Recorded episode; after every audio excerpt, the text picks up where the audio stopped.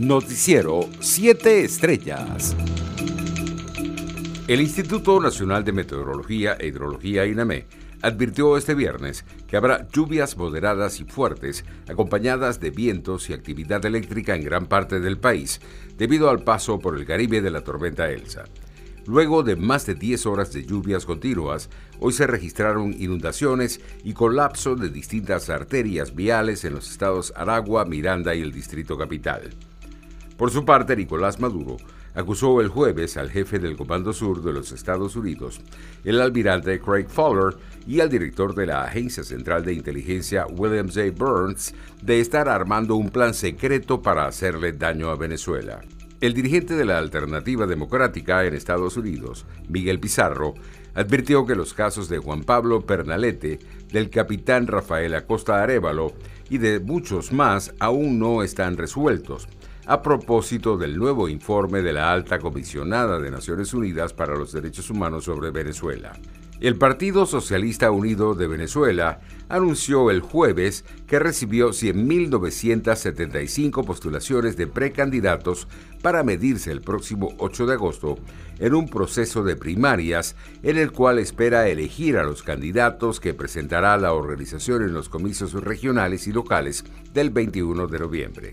El director del Servicio Administrativo de Identificación, Migración y Extranjería, Saime, Gustavo Vizcaíno, informó el jueves que los venezolanos podrán tramitar la solicitud de pasaportes por casos humanitarios a través de la nueva Oficina de Atención al Ciudadano ubicada en la sede central de la institución en Caracas.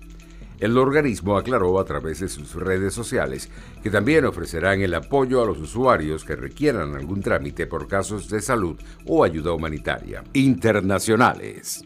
Un bebé de tan solo siete meses y su familia son sospechosos de estar contagiados con la variante Delta de coronavirus en Chile, según han comunicado las autoridades sanitarias en las últimas horas. El caso se dio a conocer el miércoles luego de que el Servicio de Salud Aconcagua y la Secretaría Ministerial Regional de Salud de Valparaíso anunciaran una investigación de un posible caso de variante Delta en la comuna de San Felipe, la cual está ubicada en la quinta región de Chile.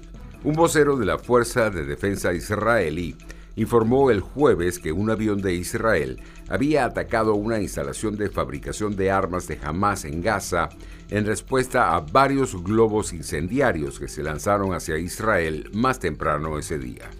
Las fuerzas de defensa israelí responderán enérgicamente a los ataques terroristas de la Franja de Gaza, agregó el vocero en un comunicado. En el Colombia fue detenido John Jairo Flores por la muerte de la venezolana Rosalín Mariana Rojas de 19 años de edad, asesinada en medio de un presunto ataque de celos en el municipio de Bosconia, en el departamento del Cesar. Las investigaciones señalan que durante la noche del 29 de junio surgió una discusión entre ambos y por ese motivo la mujer se marchó del lugar en horas de la madrugada del día siguiente. El hombre la persiguió en una moto y posteriormente se bajó para alcanzarla caminando en el barrio Gaitán. En un video se observa que el hombre se acercó a la mujer y le propinó tres disparos a quemarropa en su rostro. El material fue determinante para que las autoridades dieran con el material del crimen, según reseñaron medios de comunicación locales. Economía. Estados Unidos pidió a los países de la Unión Europea que posterguen el lanzamiento del plan sobre un impuesto al sector digital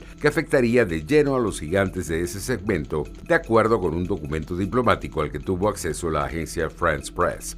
El documento enviado a algunas capitales europeas alega que el proyecto de normativa europea obstaculiza conversaciones a nivel internacional con fiscalidad global, dijeron fuentes diplomáticas bajo condición de anonimato. El bloque comunitario debe anunciar el 14 de julio una nueva normativa sobre los impuestos aplicables a las empresas que actúan en el mercado digital europeo, una iniciativa que el documento enviado por Washington a capitales europeas cuestiona abiertamente.